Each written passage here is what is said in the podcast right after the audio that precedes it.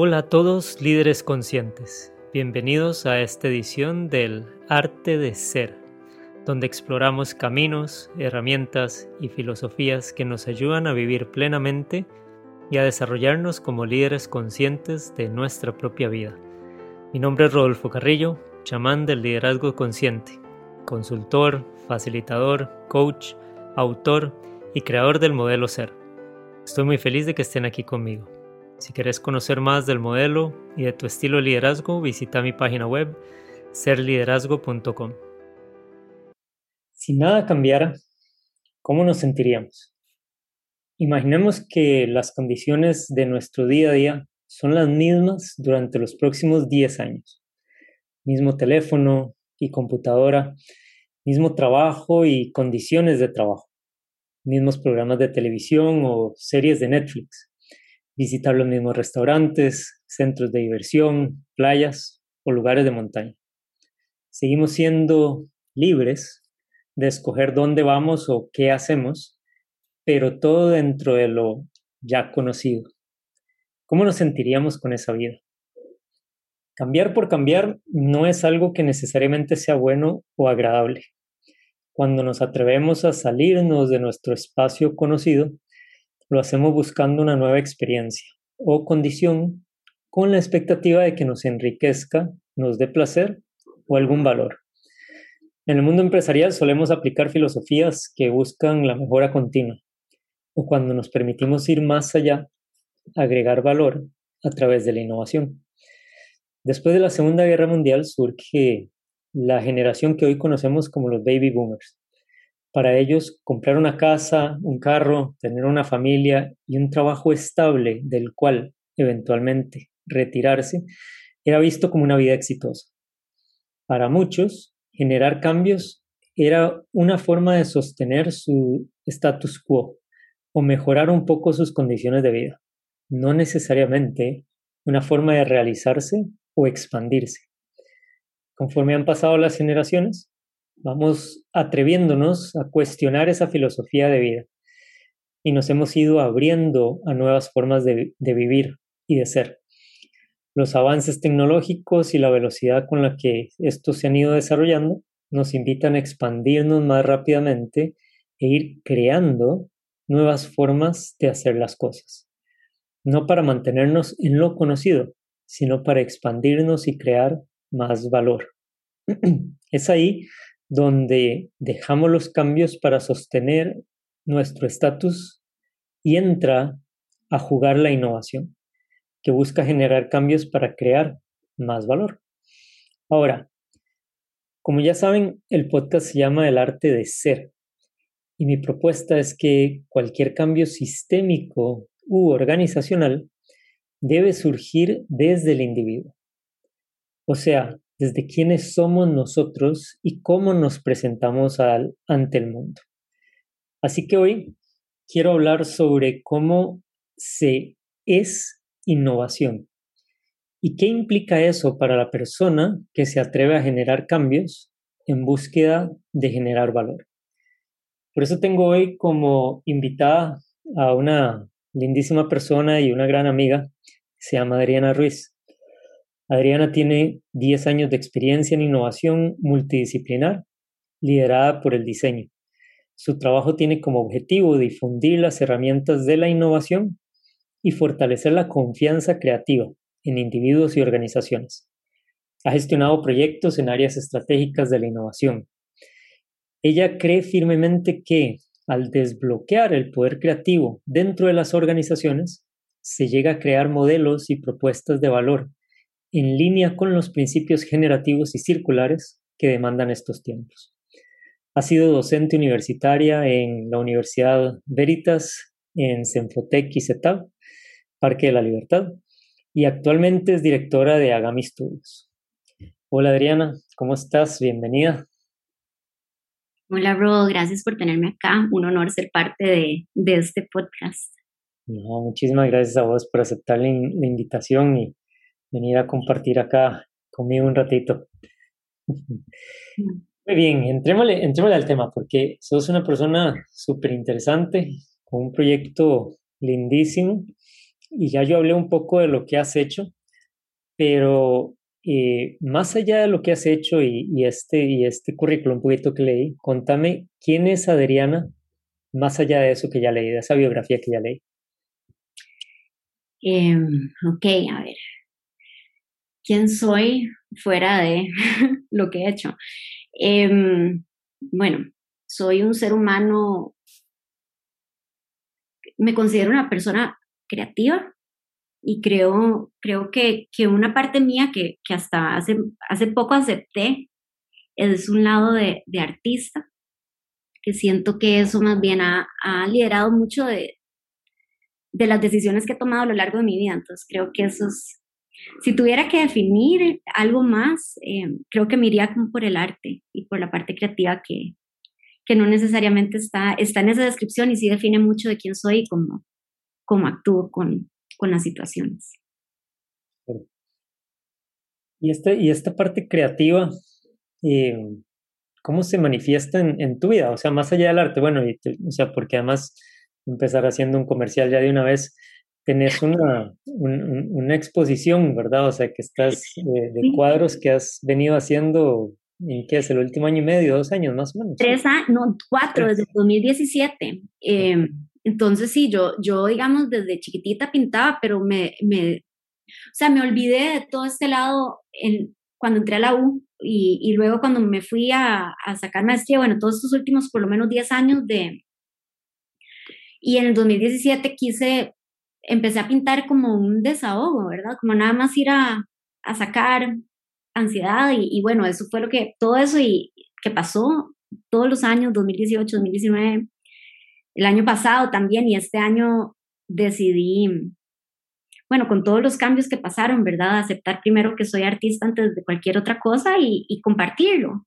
Y entonces nace esta exposición que iba a estar un mes y ahora está dos semanas más, hasta la próxima semana, ahí en, el, en la Casa de Cultura José Figueres Ferrer, en, que es la eh, Galería del Banco Popular, ahí en Escalante.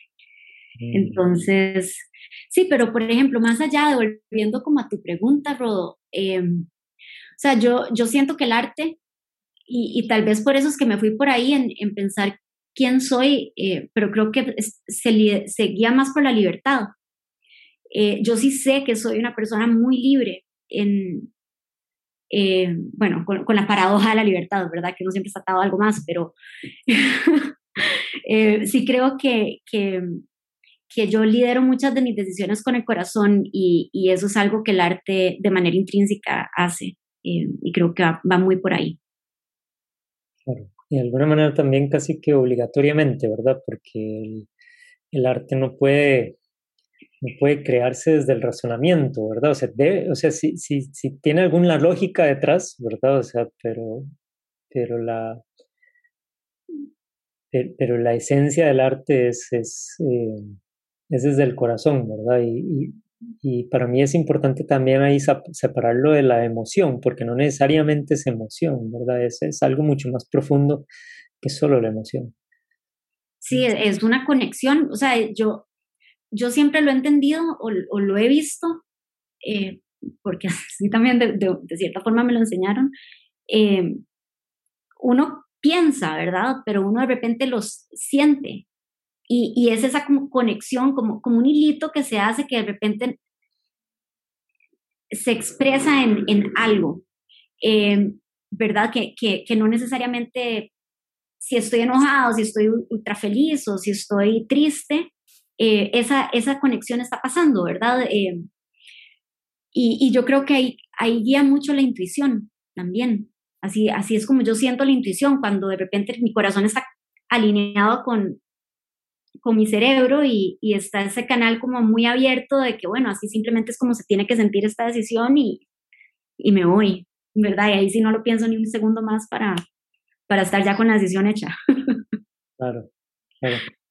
Sí, y qué importante porque, bueno, dentro de todo este trabajo que has venido haciendo los últimos años, hemos tenido bastante contacto, ¿verdad? Y, y, y la razón de por qué creo que, o sea, una de las razones por qué estás acá eh, hoy es porque lo que hacemos tiene, tiene en esencia una, una gran similitud, una gran conexión, ¿verdad? ¿Qué es eso, verdad? Y es que o sea, la, innovación, la creatividad, todo eso brota desde el ser, no, no, no es algo que hago, o sea, pueden haber sistemas, pero, pero en el fondo brota de, la, o sea, de esa capacidad de conexión con nosotros mismos que podamos tener, ¿verdad? Y eso es lo que te estoy oyendo describir, ¿verdad? O sea, no, no, puedes crear el arte desde, desde una metodología cuadrada, ¿verdad? O sea, la metodología ayuda, la, la, la técnica ayuda, pero tiene que haber una conexión íntima e íntegra para poder producir.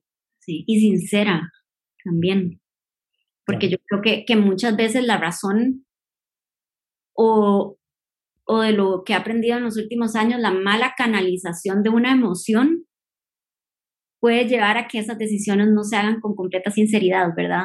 Eh, y que al final algo duela o algo falte o, ¿verdad? Eh, entonces sí, yo, yo agregaría la, la ¿verdad? La, la, sinceridad que uno tiene que tener con lo que uno está sintiendo y cómo está pensando y lo que está conectando. Y...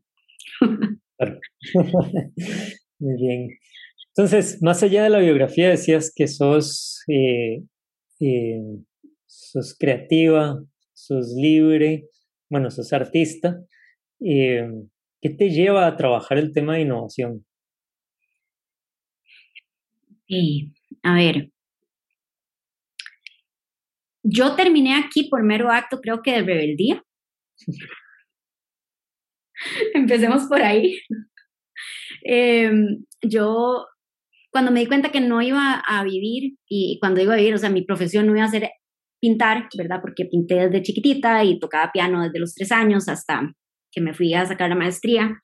Em, entonces tenía esos dos lados muy fuertes y muy presentes en toda mi adolescencia, que era como cuando uno escoge qué hacer de su vida. Y, y yo en ese momento decidí, bueno, esto, esto es muy propio, em, no tengo cómo valorarlo, ¿verdad? Y, y, aprendí que existía esta carrera nueva que se llama diseño de productos, que era combinar el arte con la tecnología y uno podía crear el mundo entero porque todo era un producto y yo dije, bueno, aquí me voy que tengo abierto un universo de, posibilidades. Saliendo de producto, eh, había que ver maestrías, ¿verdad? Y en qué me iba a enfocar y vuelvo a tener como la misma crisis de no quererme definir y, de que para qué me tenía que definir en algo, yo no quería hacer muebles para toda la vida, yo no sabía si en cinco años quería estar haciendo luminarias, no sabía si en cinco años quería hacer transportes, diseño sostenible me parecía como muy, no me hizo el clic. Eh, y vi esta maestría que se llamaba Innovación Multidisciplinar del Design, Multidisciplinary Design Innovation, porque era en, en Inglaterra.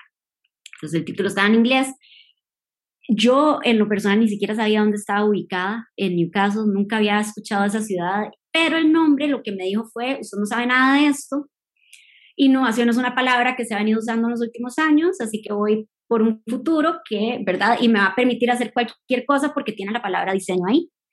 Entonces, em,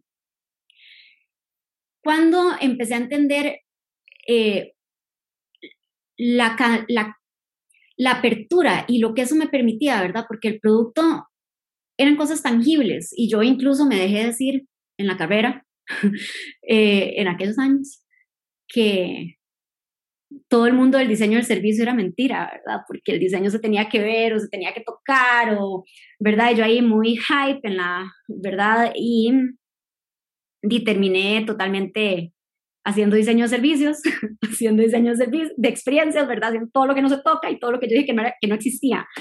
Em, y con, con la carrera, cuando, cuando fui analista de innovación, porque después de la carrera me, me, me enfoqué en, o sea, agarré esa pasantía porque tampoco me quería enfocar y dije, bueno, no conozco tantísimo de innovación y parece que aquí voy a estar trabajando con empresas, entonces, ¿verdad? Yo nada más como que me quería seguir abriendo porque no estaba lista para definirme eh, en nada. Y em, me asusté un montón porque lo primero que me pidieron fue un reporte de qué era mejor para la innovación, valorarlo en CAPEX o en OPEX, y yo ni siquiera sabía qué querían decir esas palabras, ¿verdad? Y pensé que me iban a despedir al minuto cero.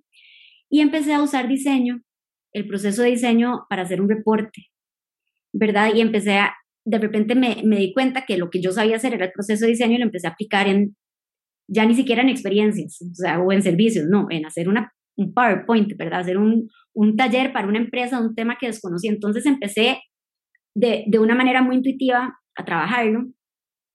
Y digo que me quedé en innovación por un acto de rebeldía, porque cuando regresé acá cuando renuncié, ¿verdad? Después, en 2016, cuando decidí emprender y decidí abrir Agami, fue porque me di cuenta que a lo largo de todos esos últimos años, en media crisis existencial de qué hice con mi vida, ¿verdad? De pasar de una cosa a la otra, a la otra, a la otra, no definirme nada, regresarme a Costa Rica, nadie entendía qué hacía, ¿verdad? Eh, entonces no encontraba trabajo, así que cualquier currículum que mandaba me iban a mandar a mercadeo, yo no necesariamente hacía mercadeo, eh, porque ahí era donde encajaba en la innovación y me di cuenta que yo estaba usando el diseño en la innovación, sin necesariamente ser design thinking y todas esas cosas que ahora se hablan, no, o sea, el, el proceso puro del diseño lo estaba usando en temas de gestión.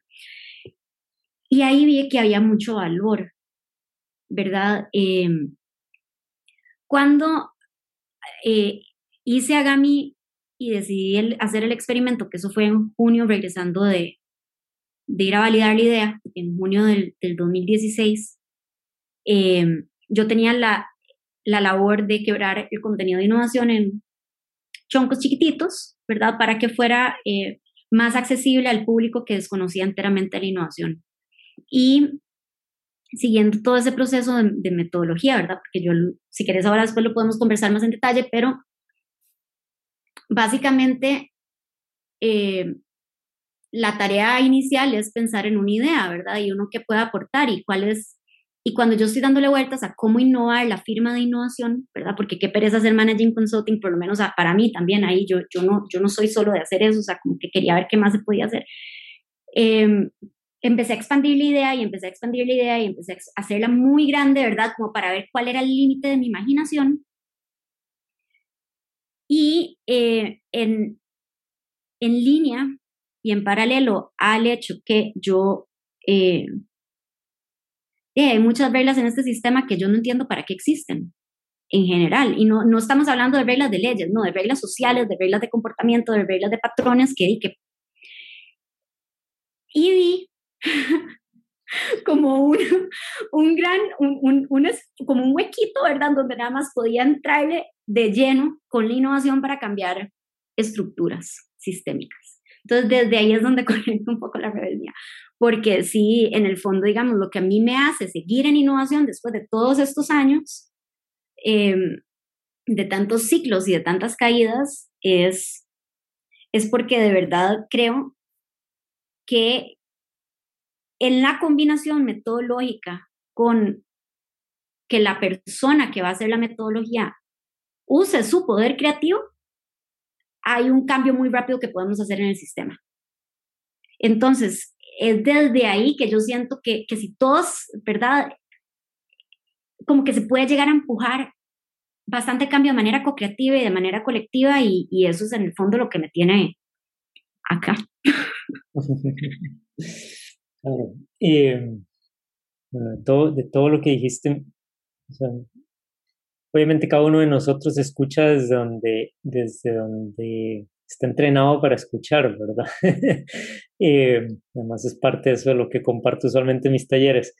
Pero me llamaba la atención varias cosas. Uno, el tema de rebeldía, ¿verdad? Que me encanta, ¿verdad? Y cuando digo me encanta es como, no, no terminamos todos los emprendedores de alguna manera emprendiendo por pura rebeldía o la mayoría de nosotros, ¿verdad? Eh, ya sea porque no encajamos en el sistema o porque el, no nos gusta el sistema, o sea, nosotros puede ser que encajemos, pero no lo disfrutamos, o sea, eh, eh, o porque queremos cambiarlo, ¿verdad? y eso me parece súper importante y es parte de las cosas que, que quisiera que, que, hoy hablemos todavía más y es porque requiere valor, ¿verdad? Requiere, requiere valor el, el reconocerse, o sea, como rebelde, el reconocerse, eh, además, decías no querer definirme, ¿verdad? Como si fuera un problema. Y, yo por el otro lado eh, lo escucho y digo, qué bonito, ¿verdad? Qué bonito no tener que definirnos, ¿verdad? Qué bonito atrevernos a no definirnos, ¿verdad? Porque para muchos eh, desde muy pequeños ya empezamos a definirlos y empezamos a definirnos y de luego estamos atrapados dentro de una autoimagen, dentro de una estructura, dentro de un patrón, o sea, dentro de un mandato familiar, ¿verdad? De que no, mi abuelo era médico, mi papá es médico, yo tengo que ser médico, ¿verdad? Y, y, por eso soy médico, ¿verdad? Y 30 años después, como soy un excelente médico, pues no lo he disfrutado nunca, ¿verdad? Eh, y como, como decías, eh, y luego ahí tocaba piano y me hubiera gustado tocar piano, o, o, sea, lo que fuera, ¿verdad? Entonces, eh, me encanta eh, lo que decías, ¿verdad? Bueno, de alguna manera terminaste la innovación por rebeldía, por falta de definición, eh, pero también liderado por otro lado, ¿verdad? Que, que, además es uno de los principios que yo comparto, que decías crear valor. Y crear valor, yo lo, yo, la palabra que yo uso es compasión, ¿verdad? Pero en el fondo lo mismo, ¿verdad? Y cuando digo lo mismo es ser más allá de lo que yo puedo recibir, ¿verdad? Si no es el cómo puedo, o sea, literalmente crear valor o mejorar la experiencia, la vida, la situación, o sea, incluso un producto, no importa, o sea, pero, pero cómo puedo mejorar el, el mundo, ¿verdad? En general. Y, y claro, ¿verdad? Desde, desde también esa perspectiva de el sistema como él lo tenemos no funciona, ¿verdad? Y cuando digo no funciona, ya se agotó. O sea, digamos, funcionó un tiempo, nos trajo a donde estamos hoy, pero, pero ya, ya nos toca, nos toca dar el siguiente paso, nos toca seguir avanzando, y redefinir algunas cosas, muchas, ¿verdad? y, y lo, lo, lo, lo, para mí lo, lo poderoso de todo esto y, el, y, lo que me parece, la razón de por qué quería tener esta conversación es porque todo esto parte del ser, ¿verdad? No es del hacer, ¿verdad? Sino parte de quién soy yo. Por eso me pregunto, ¿quién, quién vos más allá de la biografía? Bueno, la creativa, la libre, la rebelde, la, ¿verdad? Es, sí, o sea, de ahí parte de ahí partimos un poco los que, los que no estamos a gusto con el sistema y queremos cambiarlo, ¿verdad? Y, y, y, es importante fomentar un poco más eso, ¿verdad? Eh, no, sé, no sé si. Ah, ok, sí. De ahí, eh, ok, el, es que no, no me quedó clara la, la pregunta. no, no, no, no había pregunta todavía, sino más bien yo estoy compartiendo todo lo que me, todo lo que estás diciendo, estoy, estoy compartiéndolo al 100. O sea, por ejemplo, para mí no hay como Agami, eh, yo pueda decir que soy lo que es sin que yo hubiera cambiado en el proceso, ¿verdad? Eh, yo todavía tengo el debate conmigo si, si yo cambié a Agami o si Agami me cambió, ¿verdad? Porque ha sido eh, los primeros años, porque a partir del año pasado yo sí tuve que hacer cambios fuertes, internos, pero los primeros años, 2016, 17, 18, 19, o sea, mi vida, yo era Agami. Y no quería hacer Agami y todo mi trabajo y todo mi esfuerzo fue como para poderlo descentralizar, para poderlo entregar al mundo, para poder, pero yo no logré hacer esa separación, ¿verdad? Entonces, a, lo largo también eh, esos años, o sea, ir con los picos y con, y bueno, y después el año pasado y, y, ahora hoy, em, hay cosas mías que no han cambiado, o sea, yo creo que me mantengo con esos tres arquetipos. Bueno, libertad no es un arquetipo, es un, es un valor, pero creo como que el rebelde y el creativo están ahí muy presentes, demasiado, em, y, y, se rigen desde la libertad, ¿verdad? Eh, y entonces esa parte se mantiene, pero, pero el cómo lo canalizo, creo que eso sí cambió un montón. Ahora, yo no sé si fue por, o sea, si, ¿verdad? E, es el huevo o la gallina, creo que los dos nada más han ido muy de la mano. Em, y creo que Agami, Agami tiene esos arquetipos también. O sea, yo se los pasé y, y, y los compartimos, pero ya no somos, ya no, ya no somos el mismo, ¿verdad?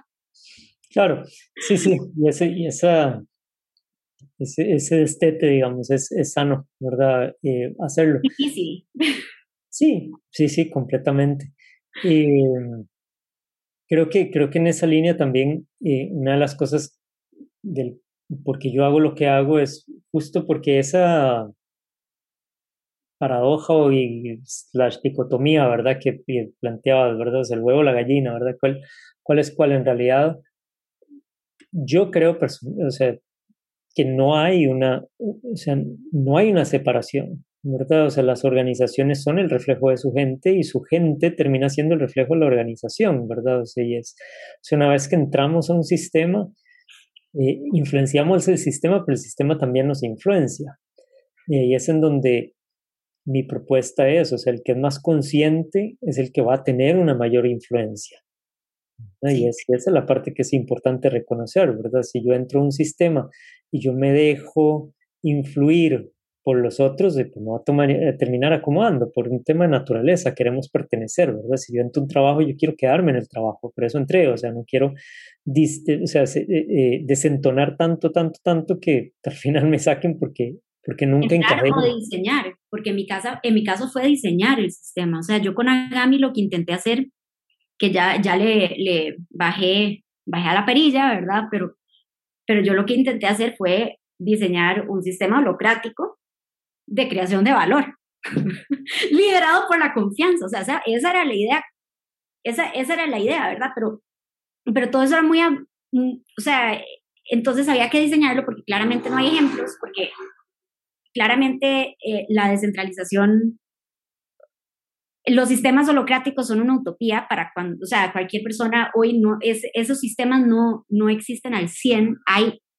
pluralistas, ¿verdad? O sea, hay sistemas que están llegándole, pero todavía no está ese sistema. Entonces, digamos, por lo menos no para, para uno poderlo copiar, que, que, que, en una jerarquía es muchísimo más fácil copiar el sistema, ¿verdad? Porque es nada más como de hacer lo que ya está y repetimos y va a salir. Eh, y creo que pasa lo mismo, porque en el diseño, cuando el diseño estuvo, yo empecé a vivir el diseño y me empecé a hacer el diseño. O sea, empecé yo a tener mi vida con el mismo sistema de valores de Gami, que es realmente es imposible. O sea, ese sistema es inhumano, es para una máquina. o sea, ya, ya lo entendí, digamos, el ser humano no puede cumplir con todo el sistema de valores plural, así, tan, tan impecable y tan íntegro porque porque no, no sos una máquina, o sea, vas a cometer errores, no sos perfecto, ¿verdad? O sea, es como que tienen un montón de cosas y no siempre vas a tener tolerancia, y si tienes el valor de la tolerancia y pues no estás viviendo al 100, ¿verdad? Pero entonces son esas cosas que yo el sistema de valores lo tengo muy complejo, el diseño de Agami, y, y yo lo estuve viviendo por muchos años, o sea, como que lo intenté vivir, ¿verdad? Y, y eso, sí, o sea, digamos, mi primer colapso fue, fue en diciembre cuando entendí que la, la idea, la, la, validación, porque entonces yo con Agami he intentado en, en, hasta donde he podido de usar metodologías de este, o sea, que este diseño integre metodologías desde 1990 en adelante. Entonces, cualquier consejo que venía redatado a eso, o sea, cualquier persona que, que, que sea regata en administración y que me, que me viniera a hablar de estructuras tradicionales, bien, las ignoraba, básicamente. Entonces no era porque no le creía a la persona ni porque no quería trabajar con la persona, era porque simplemente la información que me estaba dando, el filtro ya no era. Porque a mí me interesaba entender solo lo que venía a partir del 90 en adelante porque estaba haciendo lo que le seguía la innovación. ¿Verdad? Y si quería innovar la firma consultora de innovación, pues entonces, ¿para qué voy a seguir estructuras tradicionales? Porque eso, o sea, ¿y qué estás haciendo, verdad? Estás copiando lo que ya hay, qué tan innovador sos. Entonces fue como toda esa conversación la validación de la idea, aceptar los resultados en diciembre del 2019 fue muy difícil, eh, pero esa separación del sistema de valores pasó como en agosto del año pasado, cuando de repente me volví a caer en, ¿verdad? y me tocó, o sea, me tocó enfrentar que, que, que yo seguía existen, existiendo sin Agami, ¿verdad? Y entonces eso, ¿con qué, ¿con qué me quedaba yo si Agami dejaba de existir? ¿Verdad? Pero más bien ¿con qué se queda Gami si yo no estoy? ¿Verdad? Entonces fue como todo ese diálogo y poder entender, bueno, ¿cuál es mi visión de mundo? Es la misma de Agami, ok, ¿cuál es mi sistema de valores? Es el mismo Agami, se relaciona, pero no es el mismo, o sea, es, ¿verdad? Y, entonces a partir de ahí empezó a cambiar la idea de Agami. O sea, la, la, e, esa fue como, esa ha sido la última iteración y hoy es versión, creo que 5. claro. Y eso, es da otro tema, porque por ahí eh, en Facebook Luis Diego nos está poniendo que eh, que hay distintas formas, o sea, de ser, obviamente, distintas personas, ¿verdad? Que a algunas les gusta más la estabilidad y, y, menos cambio. Y pone el ejemplo de su hermano que lleva 20 años en una empresa y que le han ofrecido otros puestos, no le interesa, y él dice, y otros como yo, que cada dos o tres años necesita cambiar el chip, ¿verdad? Y, y, y eso lo, lo, lo, aprovecho para enlazarlo con, con este tema que planteabas, ¿verdad? Porque decías versión 5.0, ¿verdad? y es, si, si sos rebelde, si sos eh, libre, creativa, eh, a la hora de crear algo, o sea, qué, qué, qué complicado crear algo que no, que no se transforma, que, que no crece, que no se transforma, que no muta. ¿Verdad? O sea, porque... ¡Wow! voy a... Oh, ¿sabes? Separemos un toque y reformulemos. Em, porque no es que Agami no se transforme y no muta y no cambia. Creo que ahí el tema está en que no dependa de mí y en yo poder crear un sistema. O sea, digamos, la idea de, tener un sistema descentralizado de creación de valor, una plataforma que descentralice la, la creación de valor, sigue el timing cambia un poco, pero eso, eso se mantiene. Em, que la meta de, de, sistematizar o, de fortalecer de manera a, gran escala eh, la confianza creativa en las personas, ¿verdad? Es algo también ambicioso y, eso se mantiene. Eh, difundir las herramientas de innovación de una manera masiva se mantiene. Entonces, técnicamente como que las cosas no han cambiado, em, pero la manera, la forma en que se acciona sí, ahora a, futuro, todo eso continúa, o sea, no, no es que Agami, el diseño que tiene hoy, eh, no, no va a variar, en realidad eso estaría en contra de la innovación y de todas las metodologías que estoy usando porque estoy validando la opción 5, ¿verdad? Estoy validando la opción 5. Ahora el tema es que yo estoy intentando poder desarrollar y de poder diseñar un, un sistema de organización que exista, que yo exista pero que no seamos el mismo, no por eso ninguno va a cambiar, ¿verdad? Entonces el hecho de pensar de que porque yo, eh, de que va a ser súper rígido y, que no va a transformar, creo que eso, eso por la naturaleza de, de, la organización, creo que, que, no va a pasar, pero sí quería hacer como la, la señalarlo porque, porque el hecho de que yo me haya separado no quiere decir que Agami se vuelve tieso. No, no, pero no, no. Eh, ni, que yo me vuelvo tiesa, o sea, creo que nada más los dos cobran como que su propia vida y, y la vida se trata de ciclos y se trata de cambios después del aprendizaje, ¿verdad? Bueno, por lo menos para mí eso se trata la vida. Y, y entonces lo estoy viendo como, como que así, o sea, cada uno más bien cobra su, su propia vida y, y, mi intención sí es que en esta versión Agami em, se, em, empiece a tener esa plataforma de, ¿verdad? De, y ese momentum que, que permita alcanzar estas metas, que, que, le permitan tener su propia personalidad, que, que se desprenda a quien soy un poquito, para que también otras personas puedan co-crearlo, que eso era también la intención, que, que fuera algo co-creado. Y al yo estar tan pegada a la, al asunto, ¿verdad? No, no daba tanto espacio a la co-creación. Exacto, exacto. Y es en donde parte de las cosas que necesitamos entender en el mundo es que ninguna organización, ningún sistema va a tener vida propia nunca. Adopta la vida de los, de, los sujetos que pertenecen, o sea, que se identifican con ese sistema. ¿verdad? Y ahí la importancia de ser, de quién soy yo y cómo me presento yo, ¿verdad? Porque o sea, el, o sea, Agami nunca va a existir solo, o sea, nunca va a ser un ente, ¿verdad?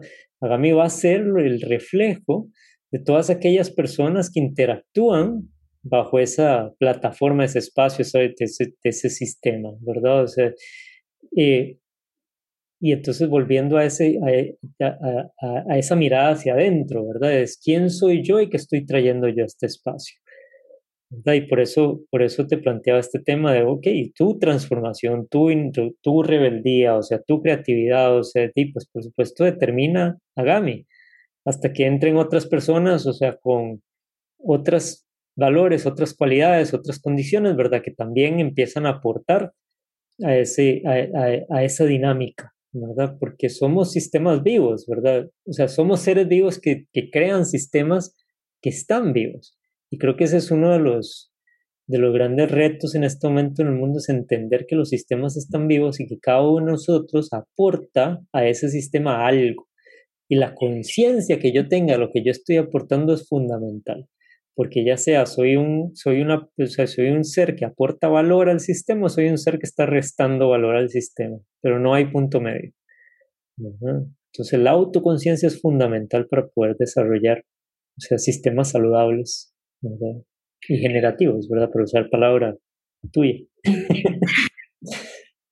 Sí, sí, total, total. Y digamos, no, yo siento que darle esa, porque, porque sí, entiendo, entiendo todo lo que en realidad lo comparto, o sea, Gami nunca va a tener vida propia a menos de que de repente sea dueña, o sea, que su, que su creador sea inteligencia artificial que le dé como toda esta vida y, ¿verdad? Pero eso estamos, estamos hablando que ni siquiera están planes.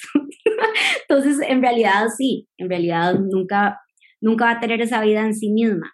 Y, pero creo que lo que sí cambia es que conforme, conforme se vayan dando más colaboraciones, y más co-creación, las personas van aportando más su ser en, ¿verdad? Eh, con la innovación creo que eh, hay, hay un tema con la libertad, ¿verdad? Que, que, yo creo que también vale la pena que tal vez lo, empecemos, a, lo conversemos un poquito, que es el, el manejo de miedos, ¿verdad? Porque si yo tengo mucho miedo y no... Eh, y ese, ese, ese sentimiento me lidera la toma de decisiones, qué tan libre soy, ¿verdad? Eh, si yo estoy practicando innovación, pero tengo miedo del resultado que puede dar tratar algo, ¿verdad? ¿Qué, qué tan, innova, qué tan innovador va a ser esa idea si, si al final no se está haciendo plenitud por miedo? Y a mí me parece que, que por lo menos lo que, lo que vi de lo, de lo de las lecciones que más me ha dejado eh, todos estos momentos como de que, ¿verdad? De picos bajos y de, iteración con Agami, eh, es empatizar con los miedos de quienes colaboran con Agami y de poder entenderlos, ojalá, o, identificarlos, o tal vez por lo menos sentirlos con antelación, ¿verdad? Porque eh, uno no puede tener la, la expectativa que solo porque yo no tengo miedo a las cosas, que las personas tampoco le deberían de tener miedo, ¿verdad? Que eso también fue, fue una de, de las actitudes que yo tuve al inicio. Yo no estaba entendiendo por qué si acordábamos todos el mismo sistema de valores, la gente no lo actuaba, ¿verdad? A plenitud, ¿verdad? Yo no estaba viendo que yo ahí estaba pensando que todos eran máquinas, porque yo no me estaba dando cuenta que yo estaba pretendiendo ser una, tampoco. Em, y cuando uno está trabajando con libertad creativa, la libertad creativa es una invitación a explorar uno es, un, es, es, una invitación a mandarse, ¿verdad? A lanzarse casi que a, a ver qué pasa.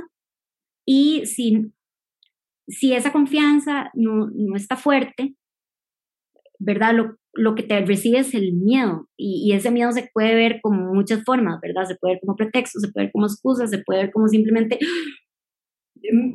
pánico, ¿verdad? Y, y, entonces yo creo que eso también es, van de la mano, la, libertad y el miedo y, por ende entonces tu capacidad de, de practicar innovación, de, cierta forma aplicada ya a otros a, proyectos más, más reales.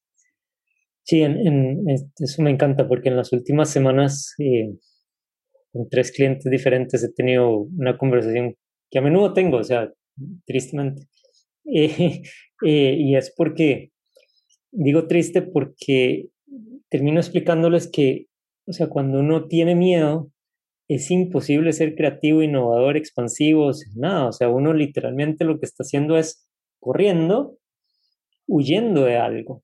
Entonces uno no va viendo hacia adelante, no va planteando el futuro, o sea, no va ideando a ver si aquí construyo un puente o si paso por la parte más pequeña del río, o sea, uno dice, tira el río porque viene el tigre detrás, ¿verdad? O entonces, la única manera de realmente desarrollar nuestro pleno potencial creador, expansivo, o sea, humano, ¿verdad? Es desde, desde la, o sea, lo que vos está llamando confianza, yo lo llamaría desde el amor, ¿verdad? Desde ese deseo de expandirse porque sí, ¿verdad?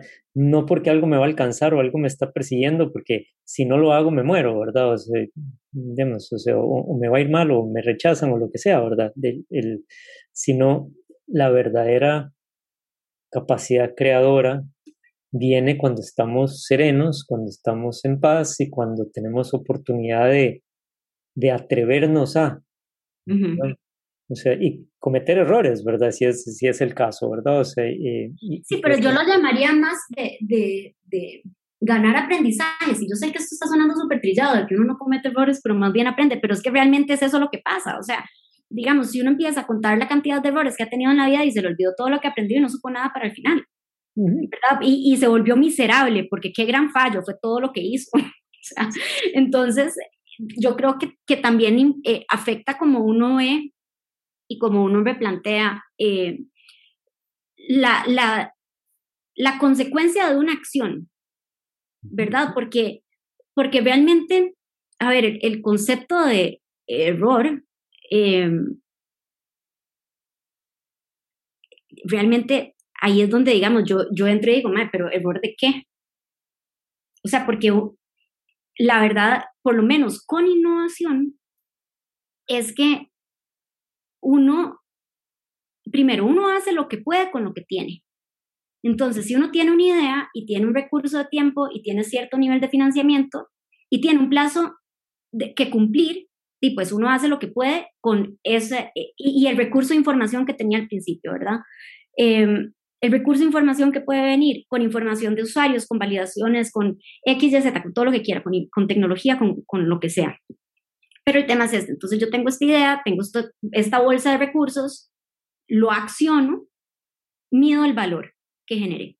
Y mido el valor que generé puede venir en muchos formatos, ¿verdad? Porque tradicionalmente solo se entiende el valor, en este caso con la innovación, con el retorno de la inversión que se mide en plata, pero de nuevo, vamos otra vez a, a, las reglas del sistema. O sea, ¿quién inventó eso? Lo inventaron unos economistas que ya están súper desactualizados, con todo el respeto al sector economista, pero hay que evolucionar un poco y hay que empezar a conversar con otras disciplinas. Y cuando la innovación conversa con, la eh, con el diseño, el diseño viene a aportar una serie de valores que son muchísimo más cualitativos, ¿verdad? Que están hablándole a la innovación, que la innovación lo que hace es agarrar un montón de herramientas de management, meterle un poquito de creatividad y agregar valor, ¿verdad? Pero cuando estoy haciendo eso, entonces ya no solamente estoy generando valor en plata o en retorno, sino que también estoy satisfaciendo necesidades, estoy aumentando la experiencia, estoy teniendo X, Y, Z, un montón de temas intangibles, ¿verdad?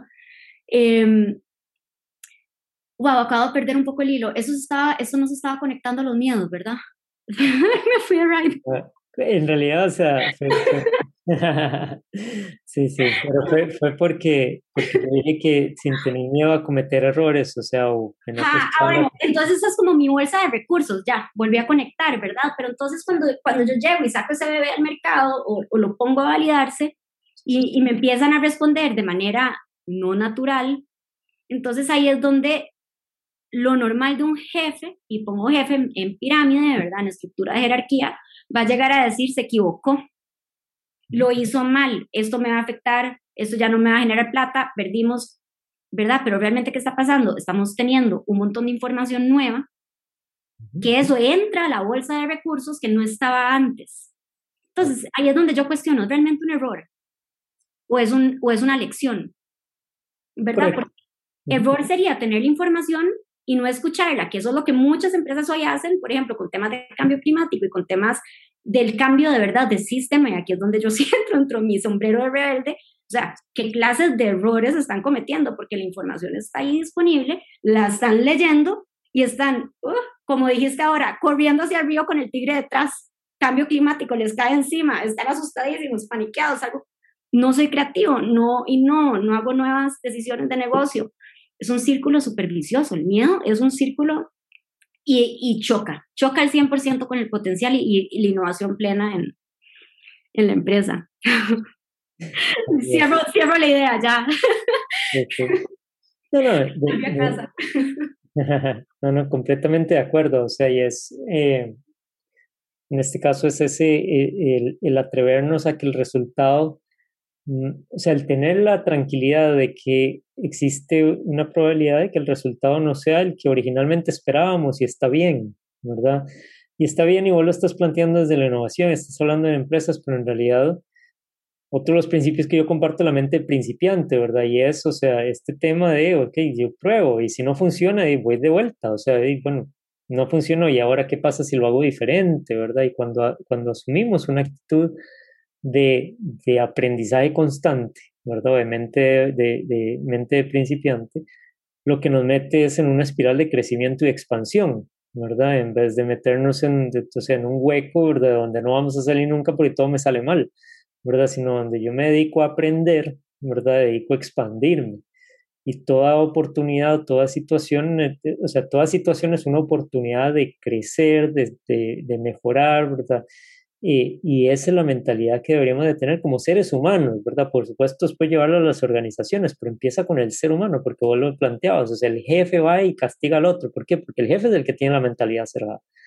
¿verdad? O sea, el jefe es que probablemente en su propia vida, ese ser humano, o sea, no tiene una mente de principiante, no tiene una disposición a aprender de cada situación que se le está presentando, ¿verdad? Y aquí es entonces en donde necesitamos volver al, al, ser, ¿verdad? O sea, a cambiar la forma en la que yo lidio con mi propia vida para poder lidiar con, con los sistemas, ¿verdad? Y para poder flexibilizar los sistemas y, y potenciar los sistemas. Entonces, sí, completamente de acuerdo con lo que estás diciendo. Eh, contame, dentro de todos estos, porque planteabas que el año pasado, o sea, tuviste que hacer una transformación o hiciste una transformación personal y sistémica, de Agami también, ¿verdad? Eh, hasta hoy en los, creo que son cinco años que, que, tiene, que tiene Agami de existir, ¿cuál ha sido tu mayor reto? no de Agami, el tuyo, ¿verdad? Eh, en, esos cinco años, ¿verdad? Obviamente hablabas de que Agami y vos estuvieron eh, conectados, o sea, o, sobreidentificados durante mucho tiempo, ¿verdad? El mayor reto, escucha, me acaban de pasar tantos por la cabeza que no hay prioridad, porque, digamos, un reto por supuesto, y claro, los últimos que han sido de, de resignificar, ¿verdad? El, proceso de resignificación de Agami y, y, por ende de yo como persona que tuve en agosto del año pasado, ese fue probablemente el último reto muy grande. En diciembre tuve el reto de, de aceptar que la idea original de Agami, tal cual, el La La Land, el que pensé en junio del 2016, ¿verdad? Que empecé a darle cuerpo y a, 2017, o sea, porque para mí Agami fue 2017 en adelante, 2016 fui yo dándole vueltas a la idea, entendiendo el contenido que había, ¿verdad? Em, pero cuando saco esta, esta, esta gran idea, porque, porque gran no, no de, tal vez no de calidad, pero sí de escala, o sea, porque era muy grande, em, yo, yo decido que se va a regir en un sistema de confianza. Yo en el 2015 o 2014, no sé qué año, Harvard, eh, HBR sacó un artículo de, de de la confianza, que era el currency, el, el currency del nuevo siglo, ¿verdad? De la nueva economía. Y entonces yo dije, bueno, y qué apropiado, ¿verdad? 2015, va más al frente, no hay nada más que esto. Entonces, nada, no se diga más, Agami va a intercambiar confianza. Entonces, puchis, 2019 real fue, fueron, fueron golpes tras golpes tras golpes de confianza. Y, y, y aceptar que el mundo no confía o sea, todo el mundo piensa que todo el mundo tiene una carta debajo de la manga. Sea, en lo personal, yo lo que pienso es, ¿a quién le importa cuántas cartas tengan debajo de la manga? O sea, al final nada más sea, y, y, y, y si somos, entonces algo tuanis va a salir, ¿verdad? Entonces yo con ese principios, y, y bueno, darme cuenta de eso y entender que, eh, cómo no matar la idea cuando, cuando sentí tanto rechazo, ¿verdad? Tal vez, tal vez no directo, pero, pero sí muy fuerte. Eh, lo he sentido con todos estos años de, de, tenerlo. Entonces, tener como la frente en alto y poder decir, o sea, ¿sabe qué? Aquí sigo. Pucha, eso, eso ha sido un... un el, el, no enviar un currículum a una empresa en momentos de crisis ha sido un buen reto también, o sea, porque yo los he tenido súper preparados y yo he hecho cartas, nada más que nunca las he enviado. Porque solo pensar que me voy a, que, que me voy a entregar a un sistema en donde fundamentalmente nada más no estoy de acuerdo, me cuesta.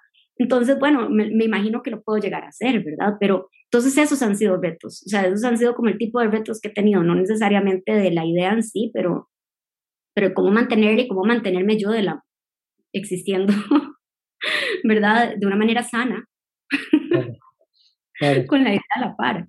Y yo, yo creo que esa es, esa es la, la, siguiente pregunta lógica y es ¿qué, ¿qué, te mantiene ahí? ¿Verdad? O sea, porque el reto es claro, ¿verdad? Y, tengo 16 años como emprendedor, ¿verdad?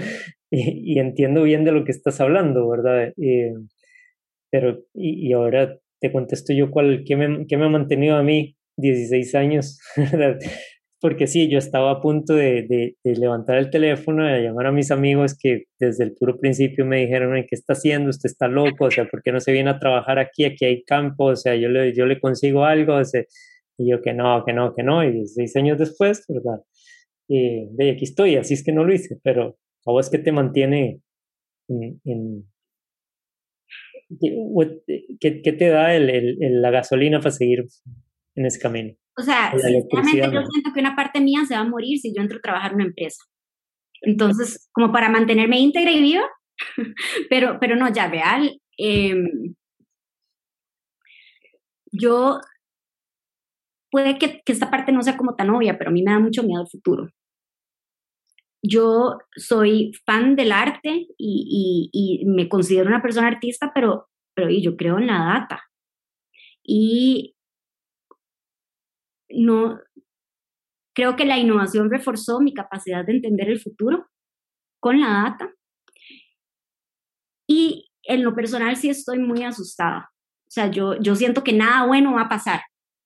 Pero también creo que hay una gran parte del mundo que no está en el poder, pero que sí tiene esa conciencia y sí tiene esa energía y sí tiene esas ganas y tiene las ideas y tiene las acciones para que las cosas cambien y este futuro tan pésimo que nos va a tocar y tan difícil, porque a ver, o sea, esa ideita que existe, que porque tengo plata, a mí el cambio climático no me toca porque me voy para otro lado y me voy en mi avión y, mae, o sea, ¿qué está hablando? Real, ¿verdad? Que es como cuando, cuando yo escucho eso, personas que quiero mucho, que yo de repente digo, wow, ¿usted en serio a dónde vive? Porque claramente vivimos en la misma tierra, que está dando indicaciones fuertes de lo que se viene si no hay un cambio de, de sociedad.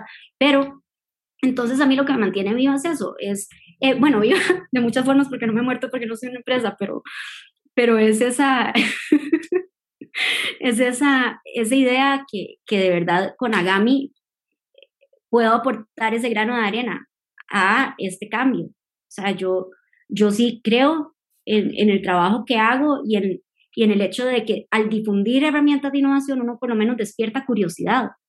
Y la curiosidad es la primera gotita que uno necesita para conocer su poder creativo.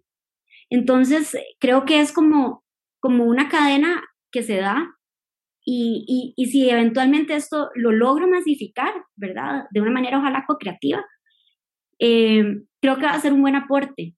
Y entonces es, es desde ahí que yo sigo con Agami, porque, porque en serio siento que la idea original de, de tener una, un espacio descentralizado de creación de valor, fue, o sea, apoyándose de todas las tecnologías que hay hoy, imagínate si se llegaran a conectar todas las iniciativas que conocemos, más las que desconocemos, porque lo que conocemos es chiquititito para todo lo que hay en el mundo sucediendo alrededor. Entonces, siento que hay un potencial muy grande que vale la pena mantener, o sea, por lo menos en esperanza de, de, de poder llegar a alcanzar.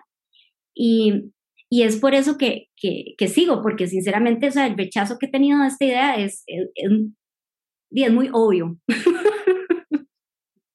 ¿Verdad? Entonces, eh, sí. Tengo dos cosas a aportar a eso. Lo primero es que creo que no comunicas eso suficiente. O sea, yo lo sé porque tengo cuatro años ya de conocerte, o sea, eh, y porque hemos desarrollado cosas juntos y hemos pasado mucho tiempo produciendo. Eh, creo que no, no, hemos tomado suficiente vino ni birra juntos, creo que la mayoría del tiempo estamos produciendo. Pero pero en ese espacio creo que o sea, ha, sido, ha sido muy íntimo porque ha sido espacio de producción desde, desde ahí, desde el corazón, ¿verdad? Y creo que eso es algo que es importante que más gente sepa de vos, ¿verdad? Eh, y lo otro es, creo que, eh, creo que ese es el futuro, o sea, y cuando digo, el, a ver, que debería ser el presente, pero hacia allá vamos, ¿verdad? Todavía no lo es, ¿verdad? Que es, eh, que, es que trabajemos desde el corazón, ¿verdad? Desde, desde la visión futuro, desde el corazón, ¿verdad? O sea, cuál es el mundo que queremos crear, eh, en el que yo quiero vivir, ¿verdad? Eh, versus sobrevivir, ¿verdad? Versus ir al trabajo para hacer dinero, ¿verdad? O sea, para pagar las cuentas. ¿Verdad? Es como cómo vamos al trabajo, y no importa que sea en una empresa de alguien más, o sea, pero cómo voy a ese, a ese trabajo, o sea, a, a poder producir en esa empresa o ser parte de la producción de esa empresa de un mundo en el cual yo quiero vivir, ¿verdad? Eh, creo que eso está pasando, creo que va poco a poco. no tan rápido como algunos quisiéramos que fuera, pero ahí va, ¿verdad? Eh, y, y, y y creo de vuelta, o sea, o, creo, y lo voy a traer de vuelta a que empieza con cada uno de nosotros. y, y, y, eso es con una de las últimas preguntas que te quiero hacer y es, ¿cómo crees que podemos cada uno de nosotros abrazar la innovación en nuestra vida diaria? ¿Verdad? Más allá de la empresa, ¿verdad? Más allá de los negocios. Sea, si yo quiero abrazar la innovación como ser, ser humano, no sé, ¿qué puedo hacer? Em, yo creo que un, buen lugar, y suena como contraintuitivo, porque es un lugar cero chiva de estar, em, es explorar los miedos, ¿verdad? Y no es decir, hoy tengo miedo a las alturas, voy a ir a tirarme de paracaídas, no. O sea, ¿qué le tiene miedo? Le tiene miedo a la opinión de su mamá, ¿verdad? Le tiene miedo a, a lo que dirán sus compañeros de trabajo, le tiene miedo a... Es ese tipo de miedo, porque, porque yo siento que esos son los miedos que frenan la creación de valor, el qué dirán, ¿verdad? El, eh, e, es, es desde ahí que yo, yo creo que, que, que se genera ese espíritu de de verdad crear propuestas que le aporten a uno y que, le, que trasciendan, porque cuando uno aprende de sus miedos y, y los acepta, porque tampoco es como que yo vivo sin miedo. o sea, yo vivo con muchos miedos, simplemente no me importan, ¿verdad? O sea, ahí están, pero, pero no, me, no me limitan. Y, y yo creo que ese sería como lo que yo le diría a las personas que nos lleguen a escuchar, em, que, si, que si le van a entrar ahí desde el ser, desde los miedos, em, para poder entender qué es lo que usted trae al mundo, ¿verdad?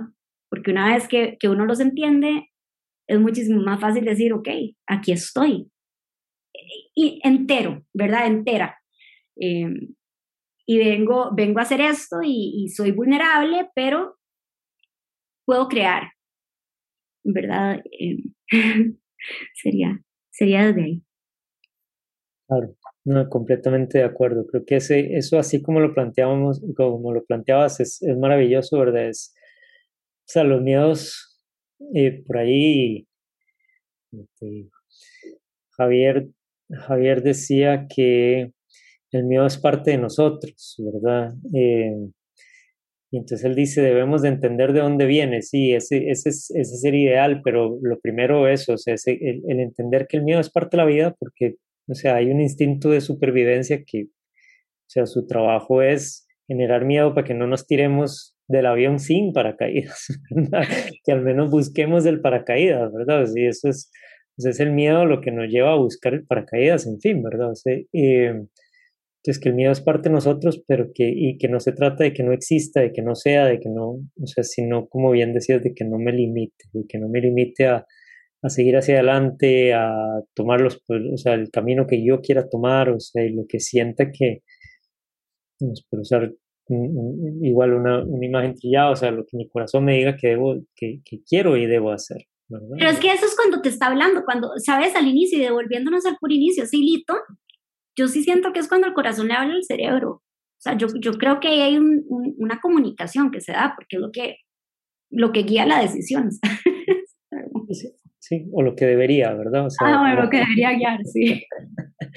sí, de acuerdo, de acuerdo.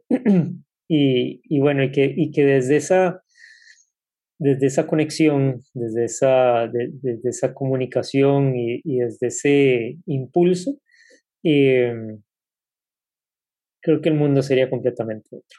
Otro, seríamos tan felices. O sea, es que de verdad yo, yo me pongo a pensar, si la gente cuestionara sus miedos sociales, se quitarían tanta tela de encima y sería tan rico poder convivir, porque, porque de verdad, o sea, lo único que quedaría de gente siendo. Qué lindo, ¿verdad? O sea, tener eso en la vida. Así es, así es. Muy bien, buenísimo. Estamos sobre la hora, Adri, nos ha sido súper interesante. Sí, se nos, se nos fue volando. Contanos cómo, cómo te pueden encontrar, eh, cómo pueden encontrar... Eh, Agami, Agami es muy fácil. Agami, A-G-A-M-I, estudios, como estudios en inglés y en plural, en cualquier plataforma social. O sea, literal, Twitter, Facebook, Instagram, YouTube, Spotify. En Spotify hay demasiadas playlists eh, LinkedIn, sí, en, todas. O sea, estoy en todas con el nombre de Agami Studios. Súper, buenísimo. Eh, por ahí dice Ana Lorena, bueno, decía que siempre ha sido, Adri siempre ha sido una, una gran luchadora y, y, continúa con tus ideales, siempre creativa, artista, innovadora. Me encantó el programa, que los felicito porque son ustedes los jóvenes, yo agradezco el, el, cumplido de joven, que saben cómo cambiar el mundo con sus ideas innovadoras y aprovechar cada momento de sus días. Ay, Muchas gracias.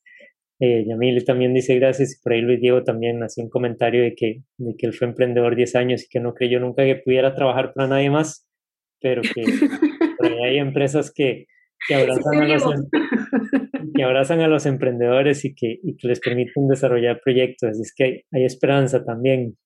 Eh, yo, mi experiencia personal fue, fue, fue también de, intenté trabajar para alguien más y no lo logré y, y tomé la decisión de que de que lo hacía yo o probablemente no lo iba a lograr. Pero bueno. Pero bien saberlo. Sí, sí, exacto.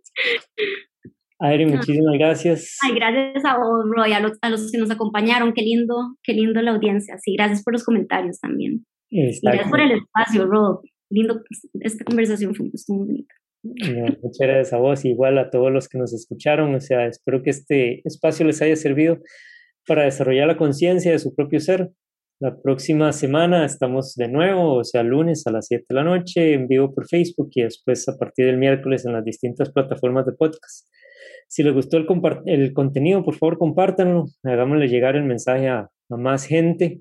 Eh, también me pueden seguir a mí en las distintas redes, Rodolfo Carrillo, Rodolfo.carrillo en, en la mayoría, eh, como Facebook, Instagram, LinkedIn.